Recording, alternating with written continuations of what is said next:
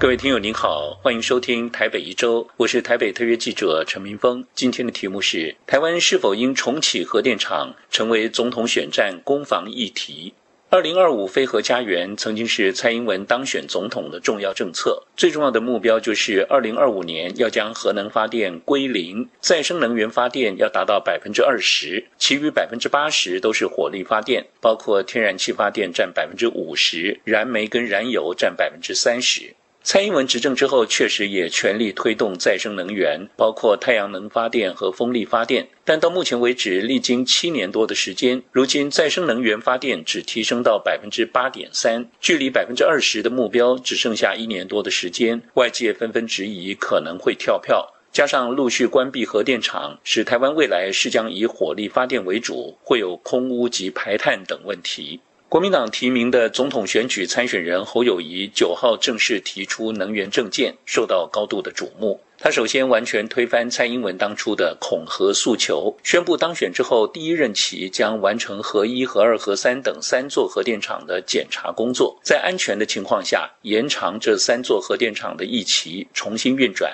另外，也将成立核四总体安全审查委员会，在安全无虞的情况下，也要推动启用核四厂。严格来说，针对台湾这四座核电厂延长一期跟重新启用，并不是刻意要打脸蔡英文，而是侯友谊不像绿营一味诉求核电厂的危险性，而是以国际上更重视的碳排放作为考量。因此，他宣布他当选总统后的目标是：二零三零减碳，二零三五低碳，二零四零无煤，二零五零近零供电无余，而二零五零近零排放。正好是全世界共同的目标，也是侯友谊这次能源政见的主轴。也就是说，他主张透过发展再生能源跟核电厂延役来取代燃煤发电，让排碳严重、造成空污的燃煤发电慢慢的被替代。这也是国际能源总署认定近零排放成本最低的方式。侯友谊强调，台湾要跟全世界接轨，就必须以再生能源跟核电厂延役的方式往前走。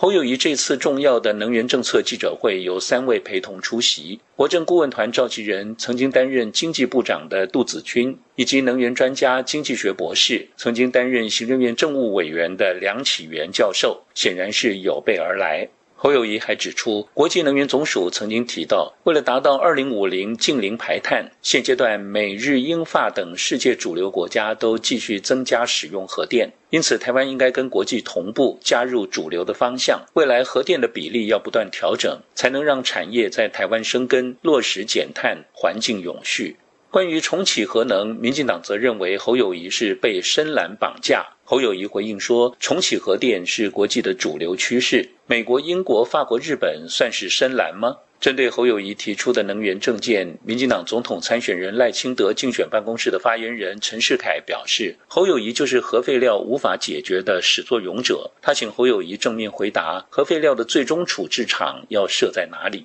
副总统赖清德九号在民进党中常会也谈到能源议题，他细数自己在行政院长任内就核定了七部天然气机组，并建议党公职人员可以请民众查询每天的备转容量率的资讯。他说：“台湾其实不缺电，台湾的电是够的。”民进党发言人张志豪则说：“核电议题对每一位新北市民来说都很沉重。”侯友谊主张核一、核二、核三延役，并推动核四重启。他要请问侯友谊，知道自己还是新北市长吗？根本是侯友谊参选人打脸侯市长。由于二零二五非核家园是民进党的神主牌，而侯友谊这次主张在安全的情况下要延长三座核电厂的服役期限，并重启核四。我们可以预见，能源政策是将成为这一次台湾总统选举最爆炸性的议题之一。听友们不妨拭目以待。以上台北一周今天的题目是：台湾是否应重启核电厂，成为总统选战攻防议题？我是台北特约记者陈明峰，感谢收听。